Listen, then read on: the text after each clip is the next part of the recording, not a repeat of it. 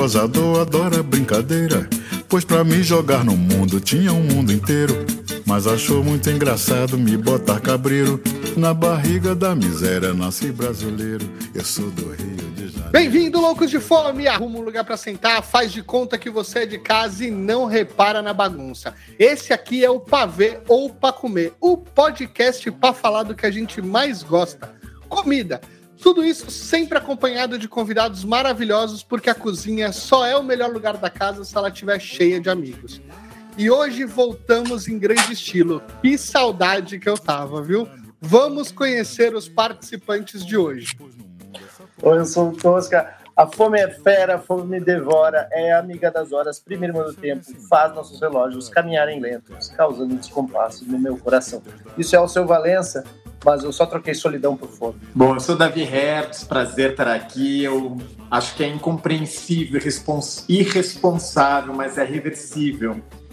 E a fome é um papel, lutar contra a fome é um papel de todos nós. Muito prazer a todos, muita alegria de estar aqui nessa conversa.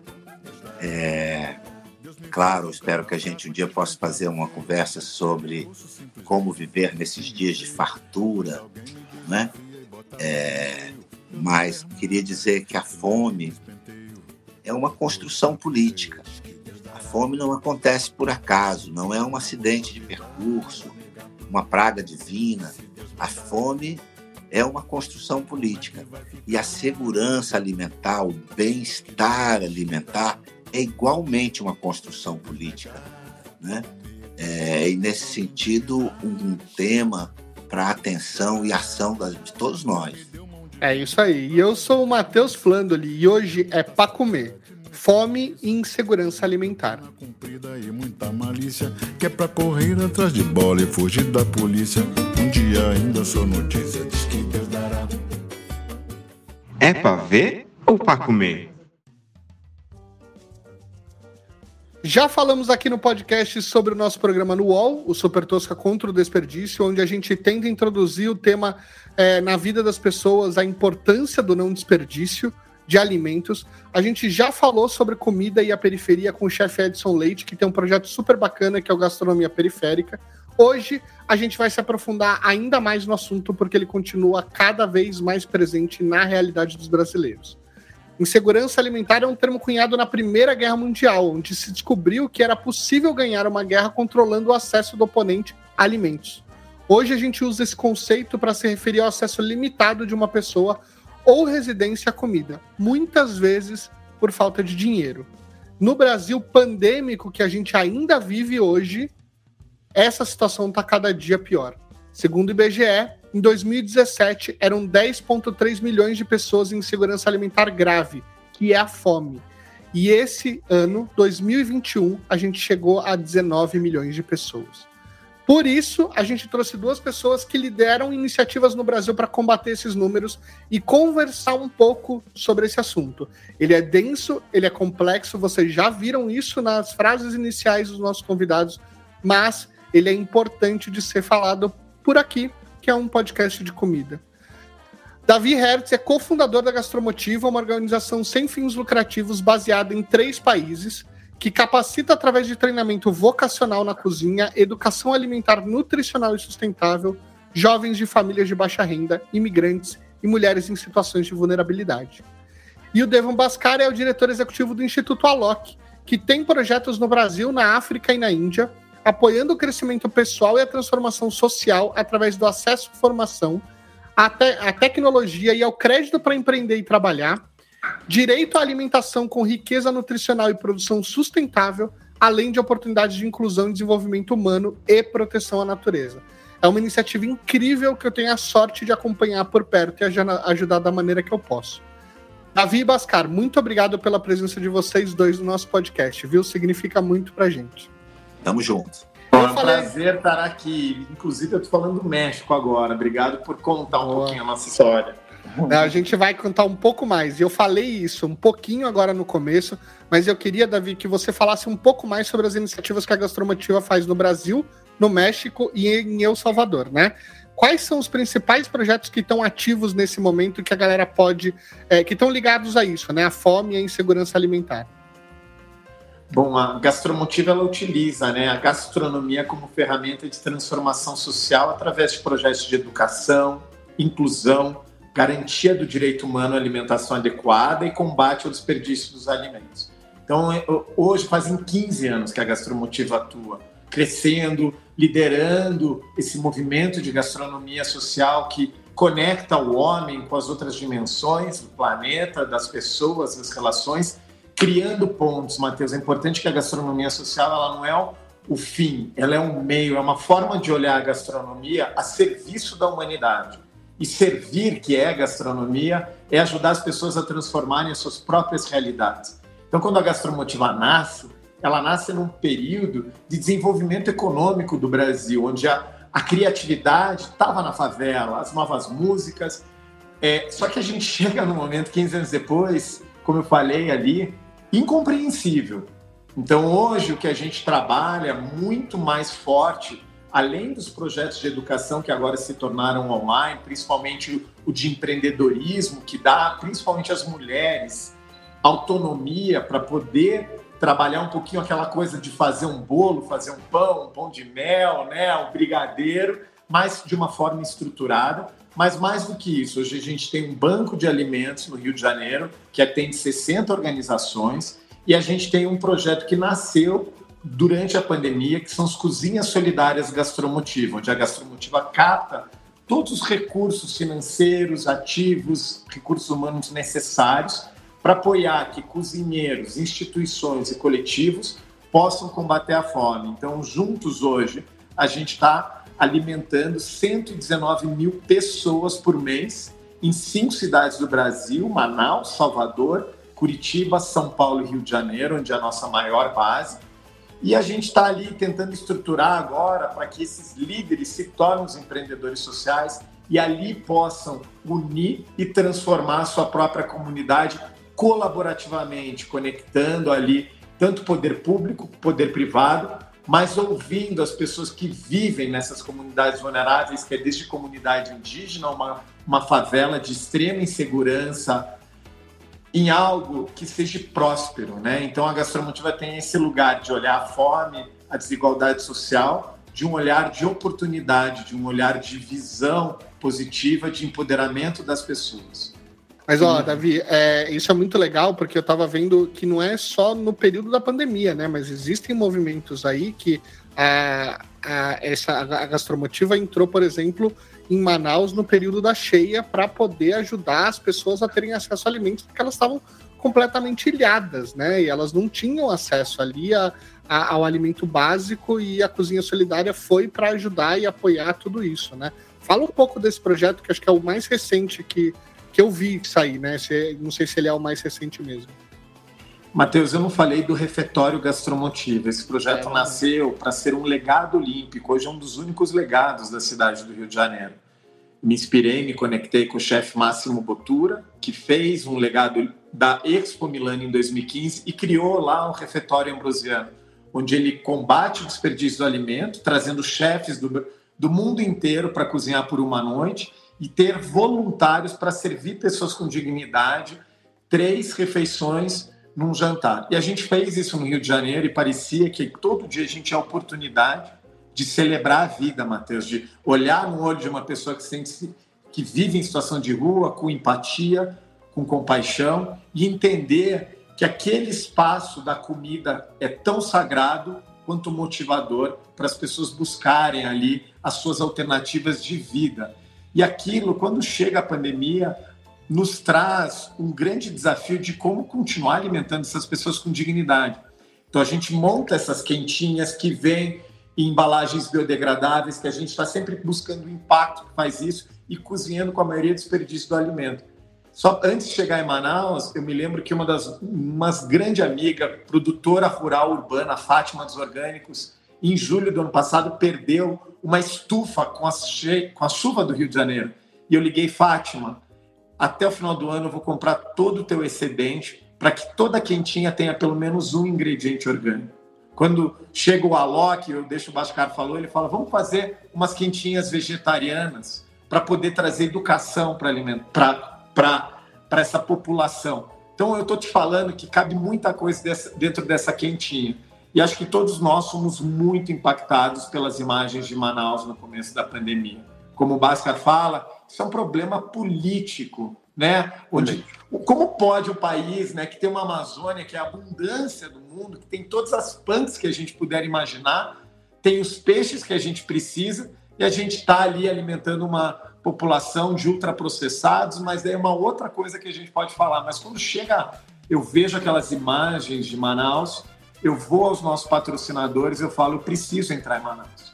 Chegou a hora da gastromotiva. Manaus, assim como o Rio merecia um refeitório em 2016, falei, a Amazônia merece uma gastromotiva, porque uma gastromotiva, né, ela traz essa o olhar da cultura local através da comida.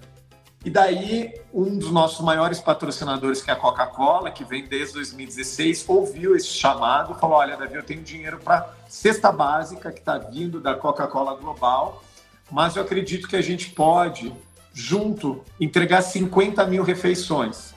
Só que o seguinte, Davi, só tem recurso para as refeições, todo recurso tem que ser usado no projeto e tem que ser feito em dois meses. E daí eu convoco a nossa equipe e falo, gente, a gente vai trabalhar todo mundo um pouquinho a mais. Ninguém vai ganhar mais nada que isso, nem a gastromotiva, mas é a nossa porta de abertura para a Amazônia.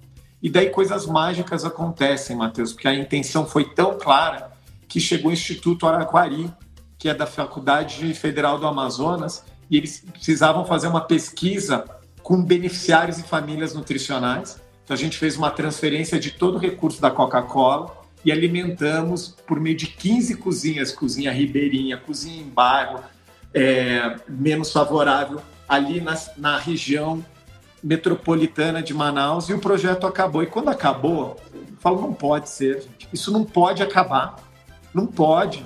E daí chegou uma nova patrocinadora que a gente agora tem recurso até maio, com 10 cozinhas, e o grande legal, barato disso é que agora a gente tem um curso para essas cozinheiras e cozinheiros, onde a gente tem 80 pessoas fazendo esse curso do Brasil inteiro, que estão transformando as suas cozinhas solidárias gastromotiva em lugares de negócios de impacto. Então, ele cresce, você entende, Matheus? Você chega para entregar uma quentinha, depois. Isso é projeto social, como a gente faz, gente.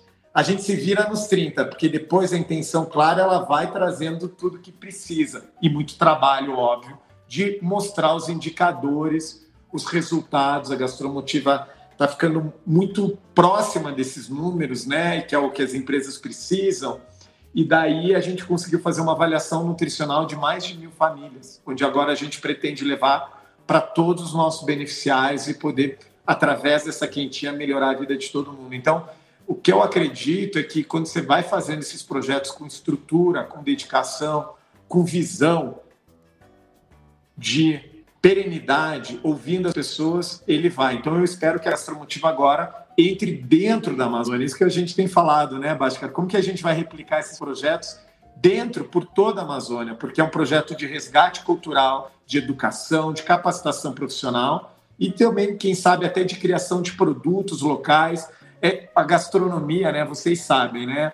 dá muita liberdade e oportunidade para trazer autonomia para a vida das pessoas. Eu acho que eu me estendi aqui, mas você me deu entusiasmo, Não, fundamental. desculpe. Não, mas é uma coisa, uma coisa que até a, a Rita Lobo fala, né, que é quanto a gente tem que aprender a ler, aprender a andar e aprender a cozinhar, né? O quanto isso nos liberta, assim, né? O quanto isso abre portas para gente. Assim. Então, acho que é, faz parte, né? Essa educação, né? Você e essa entrada na Amazônia, inclusive, é uma troca, porque, como tu falou, tem muita punk aí, cara, que pode salvar muita gente, uma mudinha para cada um na sua casa, que consiga resolver problemas assim, tipo, que consegue uma, uma folha com fonte de proteína. É para ver ou para comer? E Bascar, como é que como é que então o Instituto Alok tem apoiado a gastromotiva e como é que você vê o problema da fome e da segurança alimentar no Brasil? Você já começou pontuando isso, né? A fome é um problema político. Como é que, como é que a, a, o, o, Instituto Alok apoia a gastromotiva e como você vê esse movimento? Olha, é... o Instituto, o Instituto Alok, ele nasceu na pandemia, né? Nasceu durante a pandemia. Nasceu no momento em que a fome, o acesso ao alimento, era talvez uma das coisas mais estratégicas a se pensar. Né? É, já, nesse momento, mais do que nunca, você pode é, é, imaginar aquele clichê do, da distribuição de alimento, da questão da segurança alimentar, como é, é, ações ou estratégias assistencialistas no sentido mais pejorativo. Né? É, a gente nasceu sob o signo do país com fome, do país com dificuldade para comer e com dificuldade para gerar renda. É, então, nesses primeiros é, nove meses de vida do Instituto Alok, é, a questão é, dessa urgência é, marca muito o nosso nascimento, marca muito o nosso DNA. É, e aí nós encontramos alguns parceiros é, de, de, muita confiança, parceiros que, que, que representam algo para esse país, né? A começar pelo Davi, pela Gastromotiva, passando também pela ação da cidadania contra a fome e outras entidades que têm historicamente é, um trabalho profundo de pesquisa, de mobilização, de, é, de arrecadação de fundos, de distribuição de alimentos. É, mas nascemos também né, é, com essa certeza de que a fome já não era uma consequência da pandemia. A pandemia pode ter é, enfatizado o problema, pode ter dado uma dimensão ainda pior ao problema, mas vinha acontecendo antes da pandemia. É uma construção que tem passado é, por, uma, por um desmonte muito sério, muito grave é, de políticas é, de políticas públicas consagradas, de reconhecidos resultados, consagrados em todo o mundo, é, os conselhos democráticos, onde atores importantes da sociedade civil que conhecem a realidade campo brasileira, esses conselhos foram é, é, simplesmente desfigurados, né? É, então o país desperdiça não só alimentos, mas desperdiça inteligência, porque na medida que os conselhos de políticas públicas, como o Conselho Nacional de Segurança Alimentar, estão é, é, é destituídos de visão, de diversidade de opiniões, tudo isso, há um desperdício tremendo de inteligência, de memória histórica, de políticas que já funcionaram, que não funcionaram, né? Então a gente nasce nesse modelo, né? A fome e a desgoverno, né? Então isso para a gente é muito forte, né? É, nesse sentido, é, a gente teve é, um, um, a gente investiu logo que a gente é, se fundou, a gente fez bastante doações em cestas básicas, em, em alimentos, a gente doou alguma coisa, é, talvez em torno é, de 150 mil cestas básicas, pra, por, através de diversos grupos, grupos que chegavam a diferentes lugares, né? Ação da Cidadania contra a Fome, a CUFA, é, os grupos de com trabalhadores do backstage do mundo cultural, né? Porque esse é um mundo que nos toca bem de perto. Acabaram-se os shows durante a pandemia, né? Então, nós conhecemos muito bem isso, porque essa foi uma primeira angústia do próprio Alok, né? É, porque viu seus colegas, aqueles que fazem o, a, o mundo dos shows acontecer, entrando imediatamente numa situação muito ruim, né? como outras atividades profissionais. E, e, e encontramos na gastromotiva é, alguma coisa que tem muita beleza e muita efetividade. A gastromotiva é um exemplo é, de organização de muita praticidade, muito pragmatismo no sentido de saber o que está fazendo, ter visão de longo prazo, ter um trabalho holístico no sentido da formação é, do chefe de cozinha solidária como um líder de comunidade. Ou seja, ele não é apenas o melhor cozinheiro da comunidade, ele passa a ter um papel de alimentar a comunidade com outros alimentos também, né, de ordem é, é, imaterial até. Né? Temos o prazer, nesse sentido, de apoiar é, uma dessas cozinhas solidárias é, que fica em Bangu, no Rio de Janeiro, com a nossa querida Vanessa. Vanessa tem um trabalho lindo porque ela ela, ela nos permite apoiá-la na sua intenção de oferecer cerca de 1.500 refeições por mês, 1.200, algo assim, é, para um grupo de pessoas que, tá em, que está em tratamento é, contra de desintoxicação. Pessoas que são atendidas por uma outra instituição, que vivem um processo de desintoxicação. A Vanessa serve uma comida linda, deliciosa, vegana.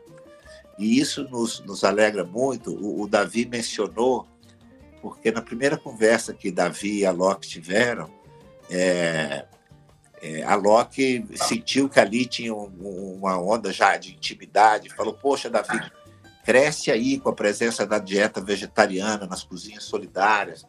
Né? A, a, o modelo não vegetariano não é sustentável. E, e, e, o Davi, como bom empreendedor social, imediatamente falou: é a hora, até porque também a carne está muito cara, daqui para frente. Então, se abriu imediatamente, e a gente tem notícias, então, de que nos cursos de formação de chefes da Gastromotivo cresceu a presença do currículo vegetariano nessa formação.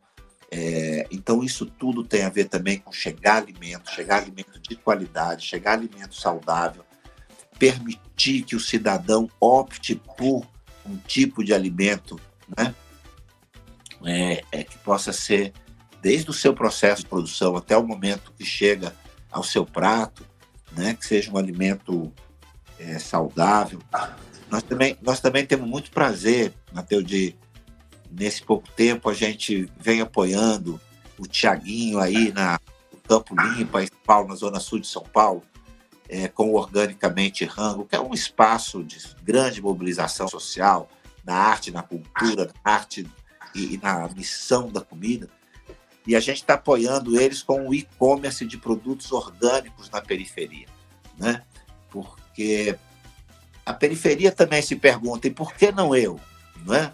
E por que não eu posso sonhar? Por que eu também não posso comer uma comida orgânica? Né? Porque a questão é comer, ter acesso à quantidade, à qualidade. Né? Então, o Tiaguinho faz um processo lindo de aproximação de produtores rurais com é, ali da, né, do entorno de São Paulo. Então, vai aproximando o campo da periferia, é porque muitas vezes a periferia, como a gente está chamando aqui, né, as favelas, certas comunidades sofrem daquilo que se convencionou chamar de deserto alimentar, não é isso, Davi? O, o, o deserto alimentar é, em, em, em termos é, resumidos, aquela, aquela localidade onde, quando você está a mais de 400 metros distante de um ponto onde você possa comprar uma fruta ou uma verdura fresca, ou seja, se num raio de 400 metros você não tem um lugar onde você possa ter uma alface, né? Uma maçã, uma, uma goiaba, você está vivendo numa situação de deserto alimentar. E são milhares os desertos alimentares no país. Se a gente fizer um mapeamento do Brasil com a ótica do deserto alimentar, nós vamos encontrar, como, como Davi falou, esse absurdo do incompreensível né, de num país como o nosso o alimento não chegar de qualidade e bom às nossas mesas. Então esse também é um, é um projeto que a gente curte. E por falar em Amazônia, e aqui eu é, é fecho aqui essa, um pouco sobre o que o Instituto está buscando, por falar em Amazonas, nós estamos, nesse exato momento, numa parceria muito bonita Durante é, os meses em que em Manaus e no Acre a gente precisou comprar muito oxigênio para mandar para os hospitais, a gente fez uma parceria com um cara, um paulista, jovem empresário. É, falar o nome da empresa dele, chama Gas Live. A gente comprou muito oxigênio através dele, várias pessoas. O Whindersson Nunes fez na época uma mobilização linda e, e, e, e esse empresário, muitas vezes, ele já pedia o oxigênio e mandava para o Acre, para Manaus, ainda tem que ter quem pagasse. Um, um cara realmente com uma outra postura.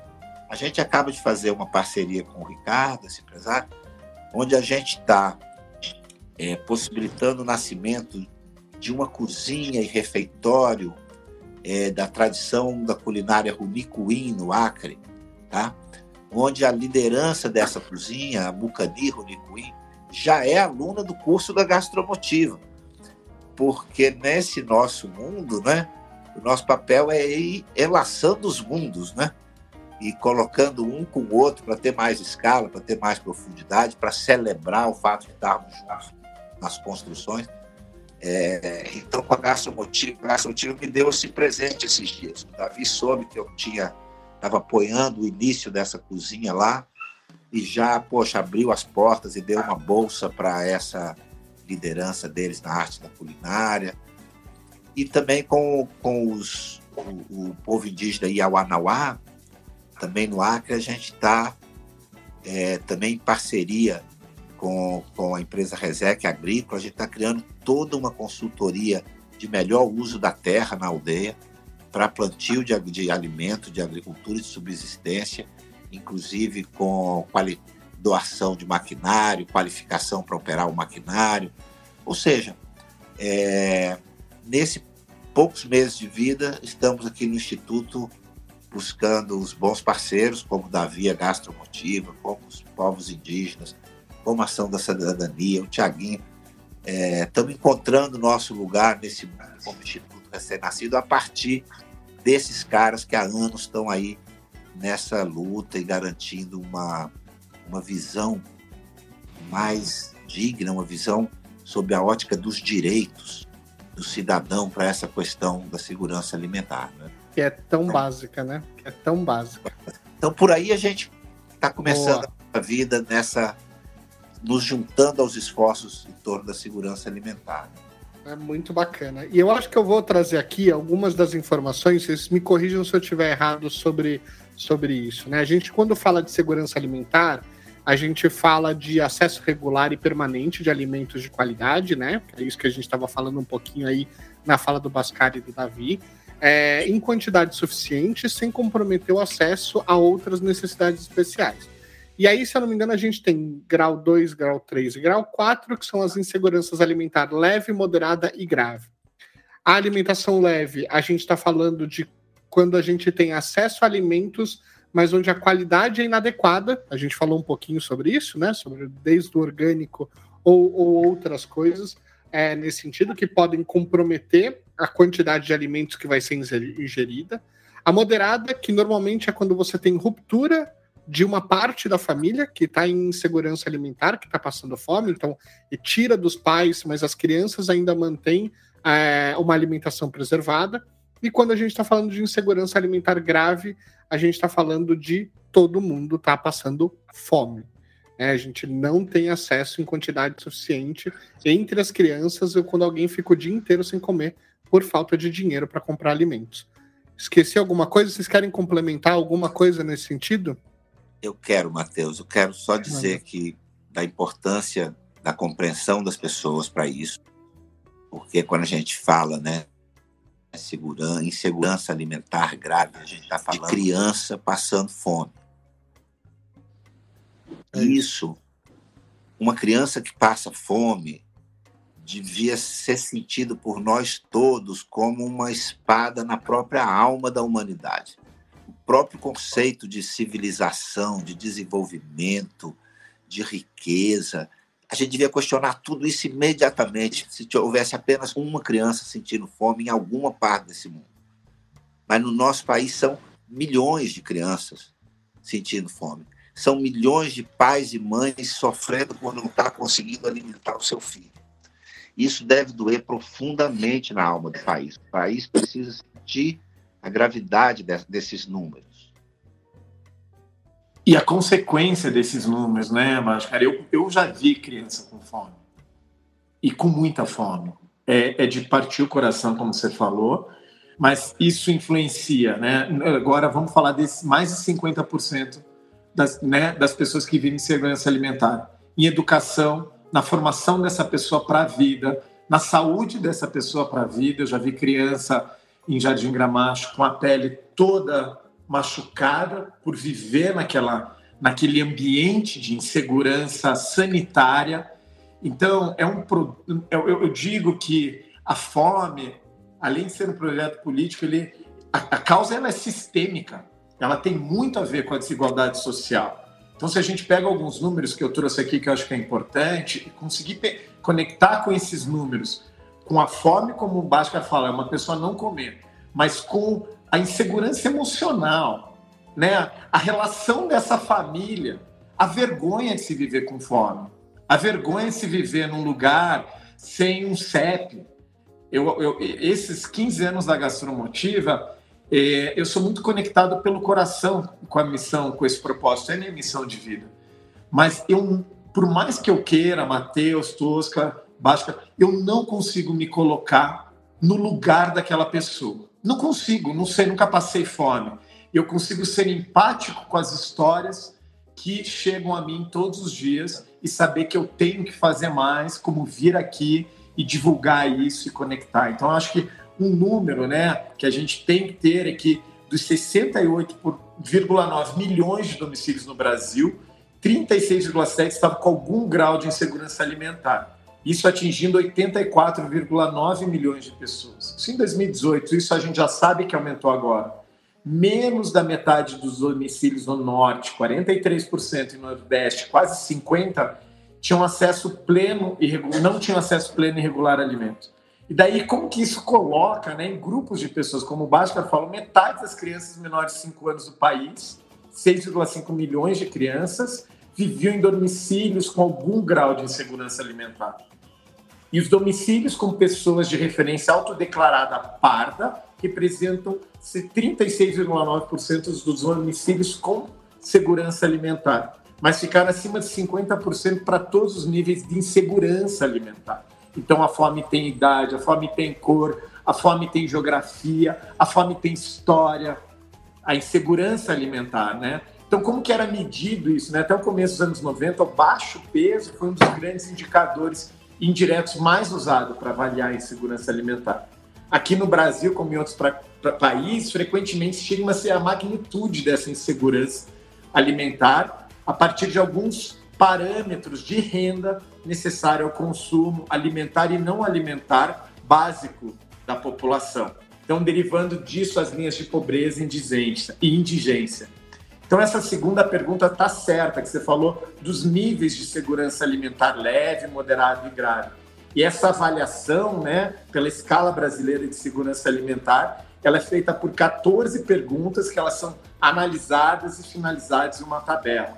Então, esses especialistas, né, eles consideram esse parâmetro como boa opção para apoiar a atenção à saúde, a serviços de atenção básica que precisam de recursos tecnológicos que sejam de fácil aplicação e baixo custo. Então, é de novo, hoje a gente tem muita inovação, a gente tem muita estrutura para combater essa insegurança alimentar. É um problema de logística, é um problema de tributação, é um problema de educação, quando né, a gente desperdiça o alimento na nossa casa, onde o Tosca hoje é um dos grandes, né, é, pessoas que estão ali educando você a não perder. Então, é um trabalho de todo mundo e principalmente de ensinar essa próxima geração de crianças e mães a cozinharem juntos, a terem prazer nisso, entenderem que dali não só você vai combater uma insegurança alimentar, mas você vai criar elos. Então, o problema da fome não é um problema de número, ele é um problema também de como a gente olha o outro como nós mesmos. Então, acho que é, é por aí que a gente tem que quebrar todas as barreiras, inclusive barreiras religiosas que vivem de fiéis dando cesta básica. O problema é muito mais embaixo, gente. Então, Eu ia assim, entrar nesse ponto agora, um uso do poder político, religioso, estrutural, de econômico também, para que a fome continue. Isso, isso aí é, é para mim também incompreensível.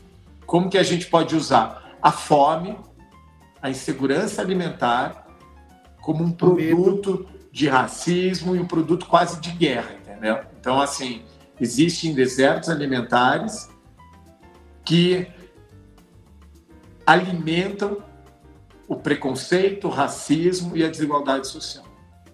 Sim. É mais amplo, né, do que tudo isso. Eu ia entrar nesse ponto, porque quando a gente fala de, de fome, e acho que nessas posições de privilégio aqui, que são privilégios da segurança alimentar, que na maioria das vezes são brancos, né, homens, héteros, enfim, naquela coisa toda que a gente sabe muito bem as nossas posições de privilégio, mas quando a gente fala de fome, a maioria das pessoas pensa que, ah, beleza, é uma doação de alimento que vai resolver esse problema, é uma doação de cesta básica. Mas não, o movimento ele é muito maior e muito mais complexo de se fazer. Quais são os movimentos que são ideais para as pessoas possam ter acesso aos alimentos, diminuir a insegurança alimentar no Brasil e que essa ajuda de fato seja transformadora e não remediadora de um problema que, que é pontual e de curto prazo, né? Perfeito. É... Bom, essas medidas, esses movimentos, né? É, embora tenham vários movimentos, né, que possam ser feitos no âmbito até familiar, das pequenas comunidades, etc. Né? Cada um de nós, desde a produção ao consumo, ao, ao, ao combate ao desperdício e tal, mas é, me parece que, obviamente, passa por um contexto de políticas públicas. Né? É, e aí, mais uma vez, né, é, o bom uso da inteligência acumulada no país sobre a questão da segurança alimentar. A gente precisa lembrar que o Brasil já viveu uma situação de extrema fome, de extrema pobreza, que conheceu o caminho da superação disso. Saímos do chamado mapa da fome, verdade? É, acumulamos experiência. A, a gente tem, em termos de combate à fome, quase em termos de políticas públicas, quase a mesma experiência que na área da saúde existe com o SUS. Isso que nós temos hoje de um extremo reconhecimento e valorização do SUS, sobretudo na questão das vacinações, etc. Então, a gente tem uma experiência acumulada, eu diria quase tão profunda, quase tão importante, se não idêntica, com estratégias de combate à fome. O Brasil já, já foi referência em estratégias. Então, acho que tem uma questão aí de é, resgate, reinvenção, modernização das estratégias de, de políticas públicas, né? A passar é, pelo reconhecimento das experiências anteriores da inteligência acumulada nessa área, né? Então eu diria, Sérgio, que um dos primeiros movimentos é um resgate da inteligência e do conhecimento adquirido em políticas públicas pelo país, né? pelos vários institutos, conselhos, que ao longo dos últimos anos souberam levar o país a uma superação da, da pobreza extrema, e da insegurança alimentar grave. É, em política pública, você não pode jogar passado fora, você não pode jogar experiência fora. Isso é o desperdício da inteligência, como eu já coloquei. Um outro movimento que me parece importante é, então, claro, políticas públicas de maneira geral, em todos os aspectos da produção, combate ao desperdício, distribuição, educação alimentar, tudo isso passa por políticas públicas é, nas quais as organizações da sociedade civil se unem, complementam, é, é, é, criam experiências demonstrativas para as políticas públicas, mas não é um problema para a sociedade civil carregar nos ombros sozinha, porque não vai conseguir. Né? Um outro movimento importante, e aí dentro daquilo que está, é, né, para usar exemplos assim, trabalhos como o da gastromotiva, de multiplicação de cozinhas solidárias isso é fundamental, porque são os pontos, são, vamos dizer assim, os nossos postos de abastecimento. E de abastecimento da comida e desse outro laço afetivo, acolhedor, que Davi tanto enfatizou, que está na própria índole dos cursos de formação dos chefes solidários da gastromotiva. Né? É, convido, quero aproveitar esse momento, Matheus, para convidar as pessoas que quiserem vir junto Vamos junto, vamos embora junto com o Instituto Alok, criar aí um fundo, chamo empresários, chamo outros institutos para a gente fazer um trabalho bonito juntos na Amazônia com a Gastromotiva, porque é um ano para a gente pensar a Amazônia com toda a força. E eu diria assim, né, são muitos os exemplos, mas o apoio à agricultura familiar é algo absolutamente estratégico. A agricultura familiar alimenta esse país. Nós temos um pequeno projeto na zona da mata de Pernambuco, onde a gente está dando microcrédito, empréstimos muito pequenos, a pequeníssimos agricultores familiares. E é impressionante ver com quão pouco eles conseguem produzir com um resultado tão significativo para a mesa do brasileiro que vive ali na região deles. Então, as políticas de hortas urbanas, os bancos de alimentos. É, o país conhece tudo isso, o país é, sabe tudo isso, né? Que precisa ser feito. Mas são essas coisas: cozinhas solidárias, agricultura familiar, bancos de alimentos, né? É, é, todas essas ações são absolutamente é, fundamentais e estratégicas.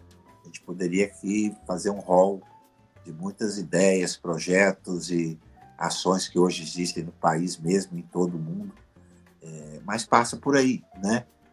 Pelo trabalho de produção, combate ao desperdício em todos os níveis, né? Desde a compostagem que cada um de nós pode fazer na sua casa com seus alimentos in natura, né? Até a produção em alta escala. Mas sem dúvida, passa por uma urgência em colocar de pé políticas públicas é, com o mínimo de sabedoria, né? É, eu, eu, acredito que o Bhaskar falou o suficiente política pública e, eu, e, e a, o Brasil já tem um histórico exatamente, tem muita coisa que tem que ser reativada e recriada, acho que nesse momento com mais inovação. É, por um lado, a gente falou de política, mas a gente tem um grande problema de concentração de renda e da produção e distribuição por empresas. Então, de novo, é um papel de todos. Não, a gastromotiva, ela é uma inovação. 80 cozinhas solidárias poderiam ter milhões no Brasil inteiro. Por favor, né? Refeitório tinha que ter um, refeitório gastromotiva, um modelo, tinha que ter um por bairro, porque é um lugar de, de, de não é de combate ao desperdício, mas é de educação, capacitação profissional e de acolhimento de pessoas. Todos nós vamos ser acolhidos hoje em dia. A gente sabe o que, que restou de ensinamento da Covid que a gente vive em, sociedade, que um afeta o outro, né? Que a minha ação de não usar uma máscara vai afetar o outro, ou a minha ação de ficar isolado, eu tenho que me conectar comigo mesmo, mas não era por esse caminho que eu queria chegar, eu queria chegar que é assim. Hoje a gente tem uma pressão enorme das empresas e multinacionais do ESG. Então, eles estão precisando de parâmetros sociais que as organizações, por um outro lado, têm que se profissionalizar na coleta de dados e mostra de transparência, né? Organizações como a Gastromotiva têm que ficar o mais transparente, trazer esses dados para que esses dados sejam usados por políticas públicas pelas empresas para criar soluções de inovação.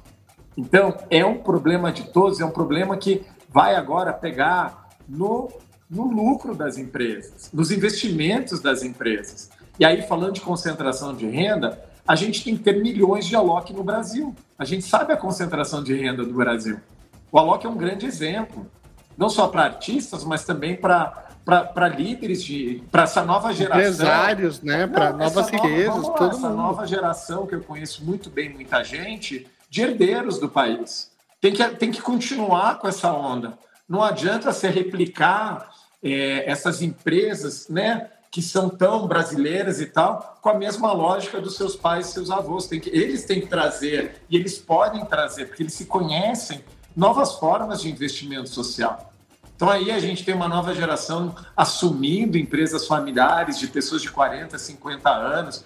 E aí não é só o Alok, a gente viu né, a Thais Oliveira fazendo uma doação de um milhão lá atrás, lá no começo da pandemia. Né? O Brasil tem que criar fórmulas de tributação para que as pessoas doem para projetos sociais.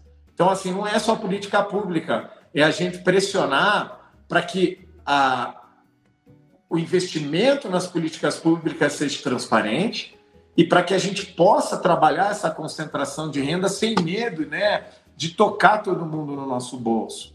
Então, assim, eu queria trazer essa mensagem também, que, né, que a gente tem que né, dificuldades da implementação dos projetos sociais, né? Ela é da gente estar sempre indo né, buscar uma solução emergencial, como a Gastromotiva fez, mas é de uma solução emergencial das cozinhas solidárias Gastromotiva, a gente está criando uma grande rede interconectada, onde a Gastromotiva não está nem no centro.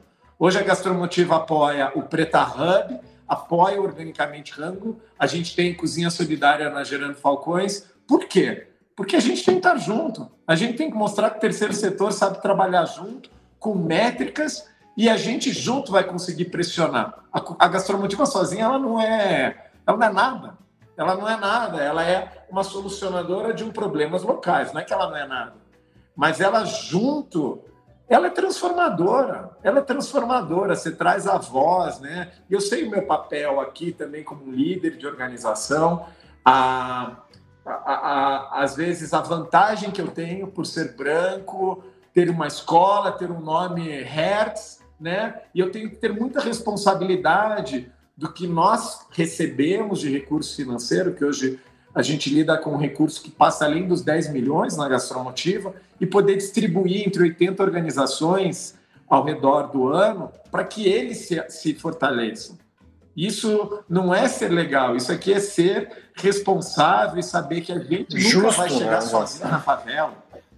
A gastromotiva, eu não, não conheço, mas sim, parte da nossa equipe vem desse lugar. Todos os coordenadores dos projetos da Gastromotiva são ex-alunos que foram transformados, que sabem a realidade.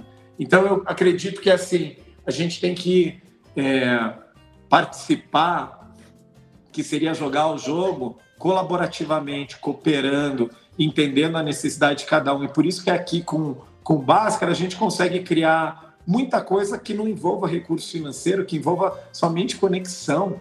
É só conexão que essa conexão vai levar a outros. Então, assim, é, é só escutar. A solução já está na base, gente. Há 15 anos eu não crio projeto algum. Há 15 anos a gente escuta a inovação, a necessidade e a solução do problema que está ali com quem vive em segurança alimentar, em desigualdade social, em lugares de preconceito estigma. Então, assim, é, o brasileiro tem que escutar. É que é muito fácil tu falar a frase, né? Uh, dar o peixe em vez de. Né? ensinar a pescar em vez de dar o peixe, quando a gente tem privilégio. É muito fácil de, de falar isso. E o problema tá justamente nisso. Cara, às vezes a gente tem que dar o peixe, porque se a pessoa já sai com uma coisa resolvida, que é a alimentação, ela consegue procurar todo o resto. Para mim, eu acho que quando tu começa um dia com minimamente um pão com manteiga e um café, tu já consegue dá sequência para o teu almoço, dá sequência para o que vai. Então, assim, é muito fácil quando a gente tem dinheiro, né, minimamente uma condição, ou não está dentro de um deserto alimentar, dizer que vai uh, dar a vara e ensinar a pescar. Ensinar a pescar. Né? Às vezes a gente tem que comprar a vara junto e, e tá, dividir isso. E ser, e ser colaborador, eu acho que essa tua frase é muito importante, né? Ouvir e colaborar. É para ver ou para comer?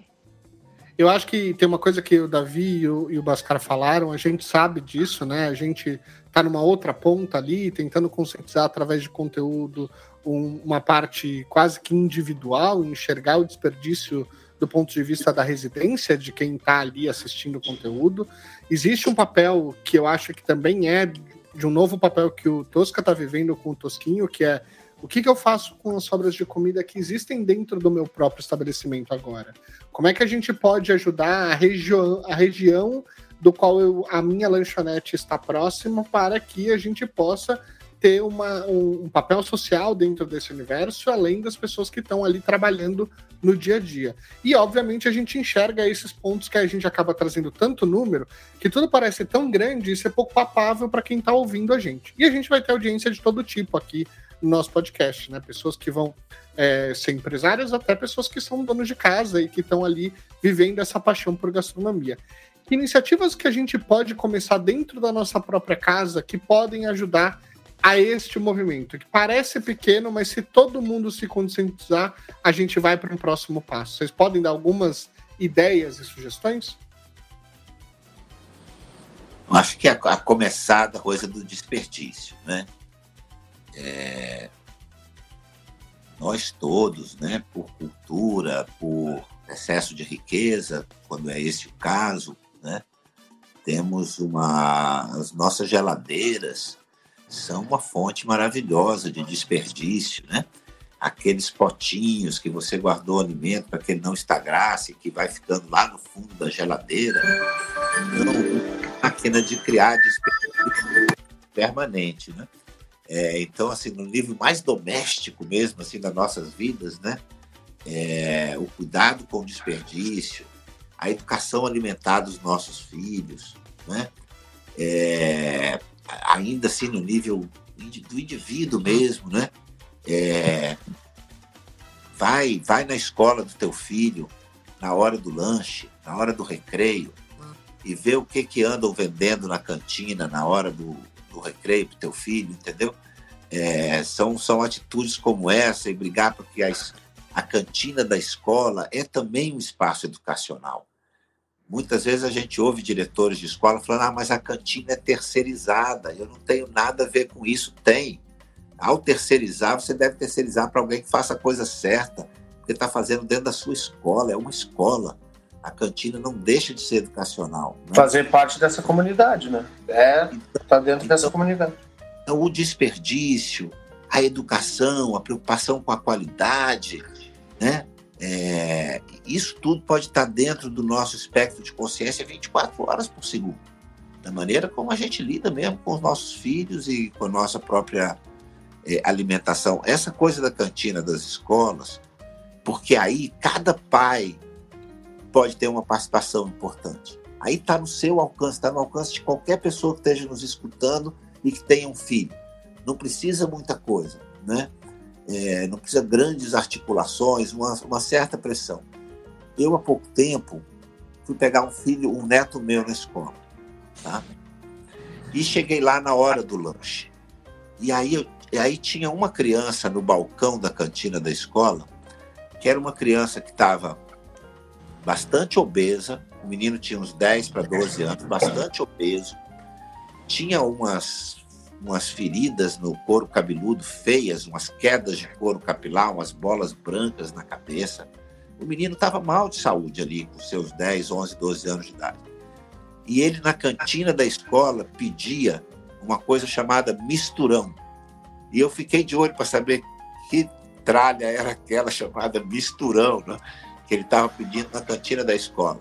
O misturão era o copo de refrigerante passando pelos quatro, cinco manivelas onde você tira o refrigerante e ele ia misturando o, o, o, que era cola com o que era laranja, com o que era uva, com o que era um pouquinho de cada coisa, e aquilo era o misturão. E essa é a realidade de uma cantina escolar servindo uma criança obesa e já doente pela uma alimentação de baixa qualidade.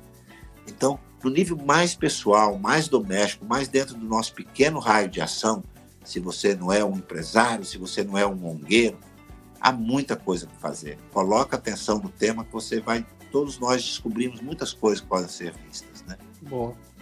E, e Davi e, e Bascar, assim, quem se anima com, com é, esse assunto e vai querer buscar um pouco mais é, para ajudar projetos da gastromotiva ou até ou conhecer um pouco mais do Instituto Alok, o que, que eles podem fazer? Onde eles podem acessar e o que, que eles podem é, o que, que eles podem fazer para ajudar as iniciativas, porque através de vocês eles podem também chegar em algum lugar, né? Quer falar, Bascar? Olha, é, no Instituto nós estamos sempre aqui abertos, estamos sempre criando, encontrando e negociando projetos nessa área é, e fazendo pontes e criando laços assim que você pode, se você quer conhecer melhor o Instituto, www.institutoaloc.org, ok? Nem .org.br, nem .com. A www.institutoaloc.org você também pode escrever para institutoaloc.gmail.com é, para fazer sua pergunta, tirar sua dúvida, oferecer sua, sua doação, falar do seu interesse e estar junto com a gente em outros projetos. Boa. E seguimos juntos. Boa. E você, Davi? Bom, é, acho que assim como o Bhaskar, siga a Gastromotiva em todas as mídias sociais, comente, né?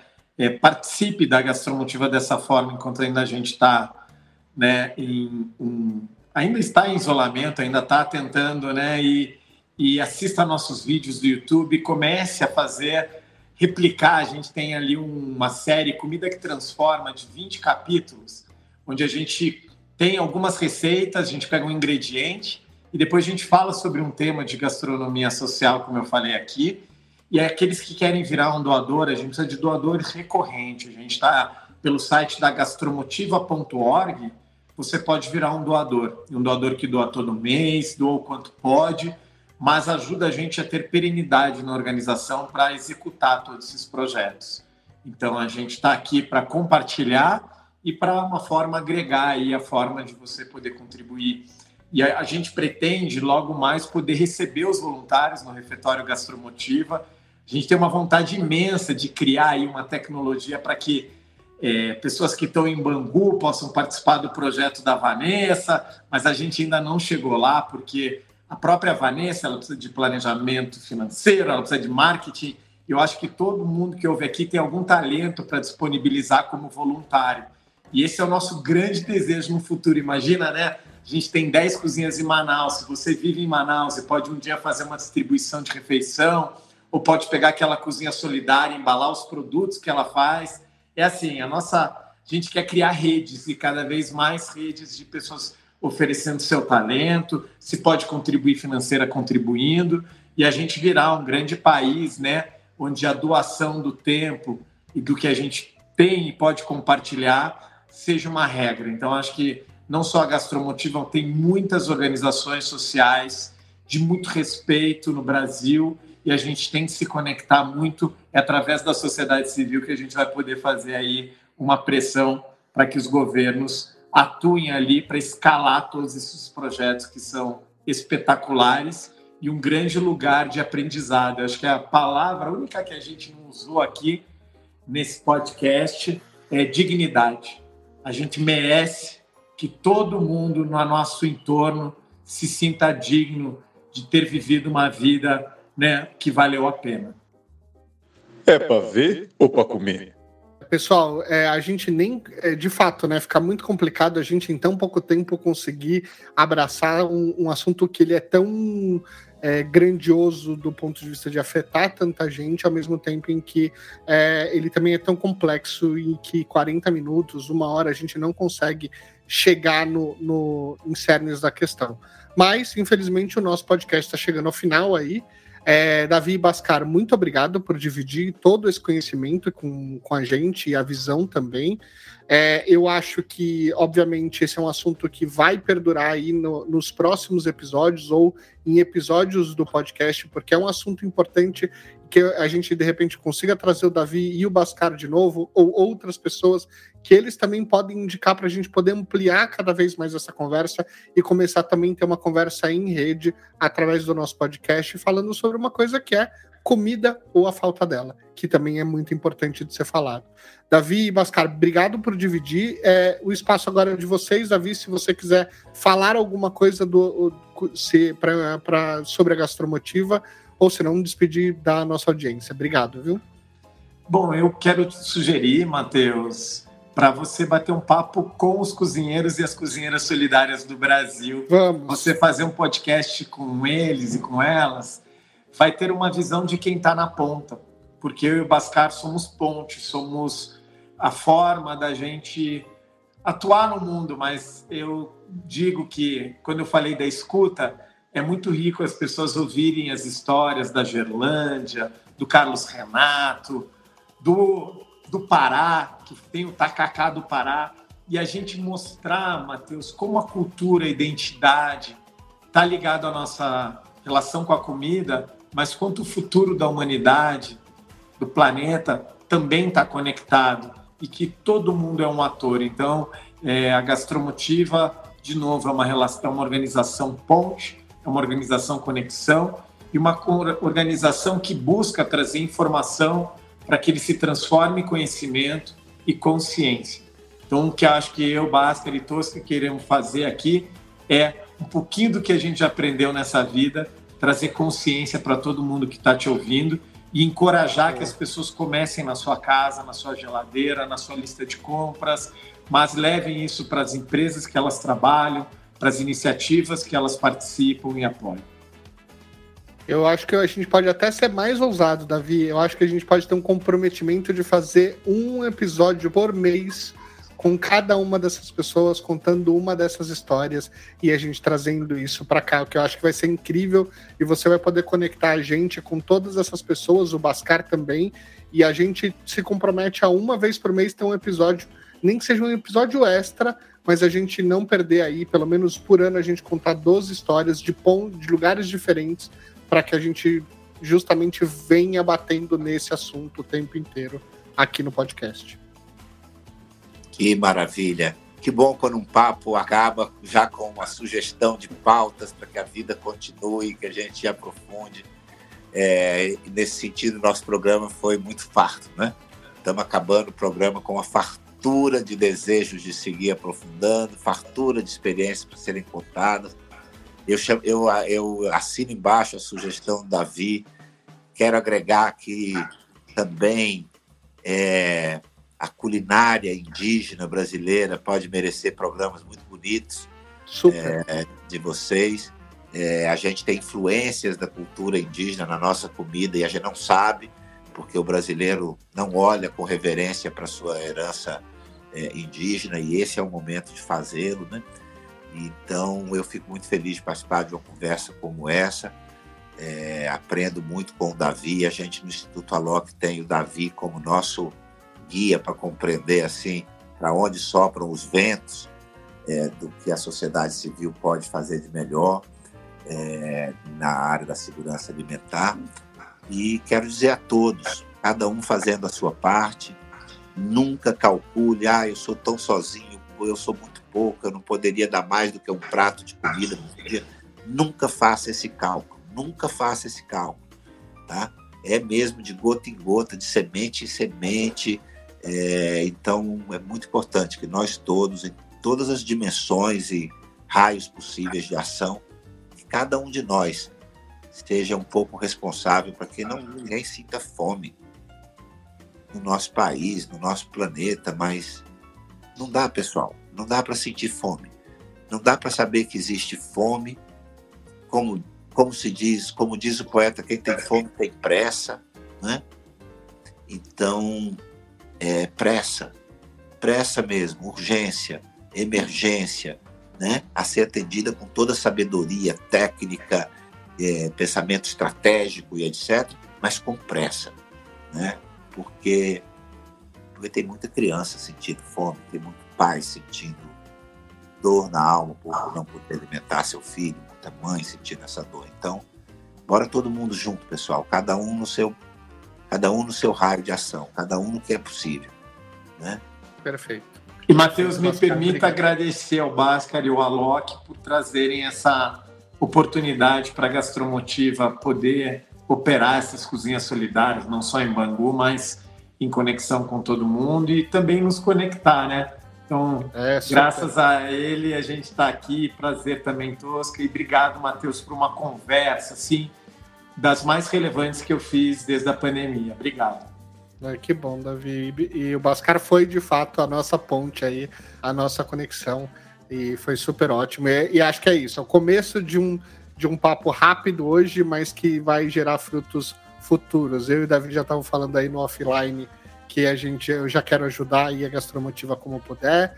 O Bascar sabe que eu estou aí ajudando como eu posso também o Instituto Alok e a gente vai criar cada vez mais essas pontes. Muito legal. E Tosca, demais, cara, a tua presença, teu foco nessas questões, na questão do desperdício. É, pô, demais. Belo encontro, pessoal.